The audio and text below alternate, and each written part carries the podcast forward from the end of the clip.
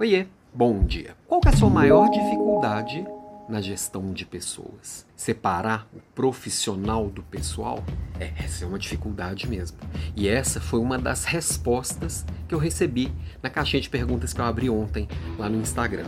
E vou abrir hoje de novo para trazer também o que, que eu vou comentar na minha provocação de segunda-feira.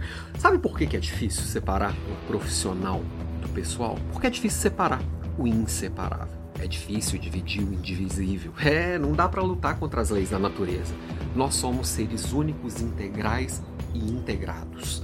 Então tudo é ao mesmo tempo agora. Não dá para separar. Então, por exemplo, quando eu penso em gestão de pessoas, que foi o foco até da minha pergunta de ontem, quanto mais eu me aproximo das pessoas, um bom líder, uma boa gestão das, de pessoas requer proximidade, mais eu encontro afinidade com essas pessoas, mais eu encontro admiração por cada uma dessas pessoas.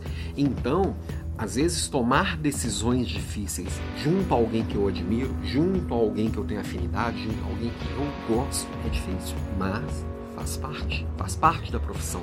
Todo líder, ele precisa, entre as suas atribuições, tomar decisões importantes, fazer correções de comportamento. Quando eu penso que sempre, sempre essa questão do separar a vida pessoal da profissional surge muito no contexto de organização, de produtividade, como que eu me dedico mais à minha família, aos prazeres, às coisas que eu gosto.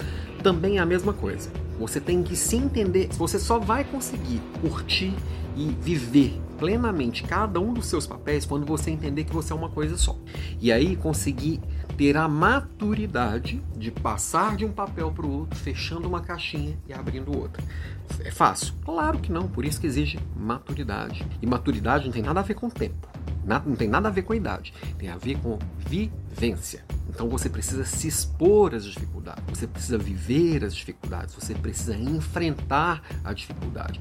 Na gestão de pessoas é a mesma coisa. Como que você vai ter conversas difíceis? Como é que você vai ficar bom em ter conversas difíceis? Tendo conversas difíceis. Como que você vai fazer isso se tornar algo natural e maduro? Fazendo isso com frequência. Então, na gestão de pessoas, primeiro passo é assim: primeira coisa é não contratar quem você não pode demitir. Tá, isso é regrinha básica, é, tem que ser muito júnior para cair nessa enrascada. E a segunda é tentar falar com o máximo de frequência possível em grupo e individualmente.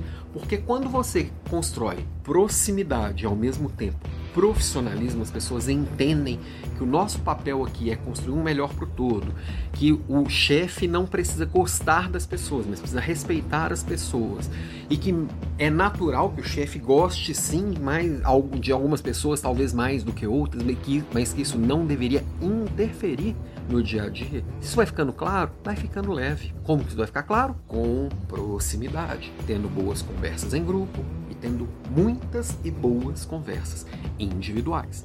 Então, sempre que você pensar em separar coisas, vai ser mais difícil. Agora, se você conseguir integrar de uma forma que você evolua como um ser integral, e aí para isso precisa maturidade, para isso precisa vivência, para isso precisa experiência. Aí as coisas vão fluir mais fáceis. Você pode ter um amigo do trabalho que se torna um amigo pessoal. É bem comum, você passa a maior parte do seu tempo acordado no trabalho. Então, aceita que dói menos e vive isso e vai aprendendo.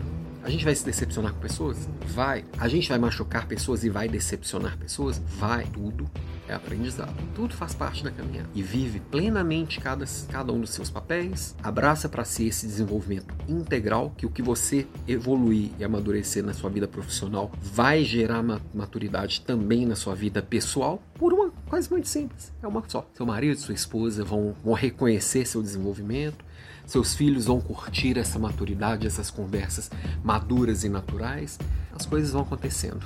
Experimenta daí, depois me conta. Beijo para você, bom final de semana. Ah, ainda tá aberto lá no, no, no LinkedIn a escolha para o tema da Leader Class da semana que vem. Deve, acho que deve ficar até meio-dia. E a disputa tá boa lá entre os temas para escolher para aula. Você que escolhe o tema da aula, né? Toda quarta tem aula aqui, você que escolhe. Vai lá e depois me conta. Beijo, bom final de semana.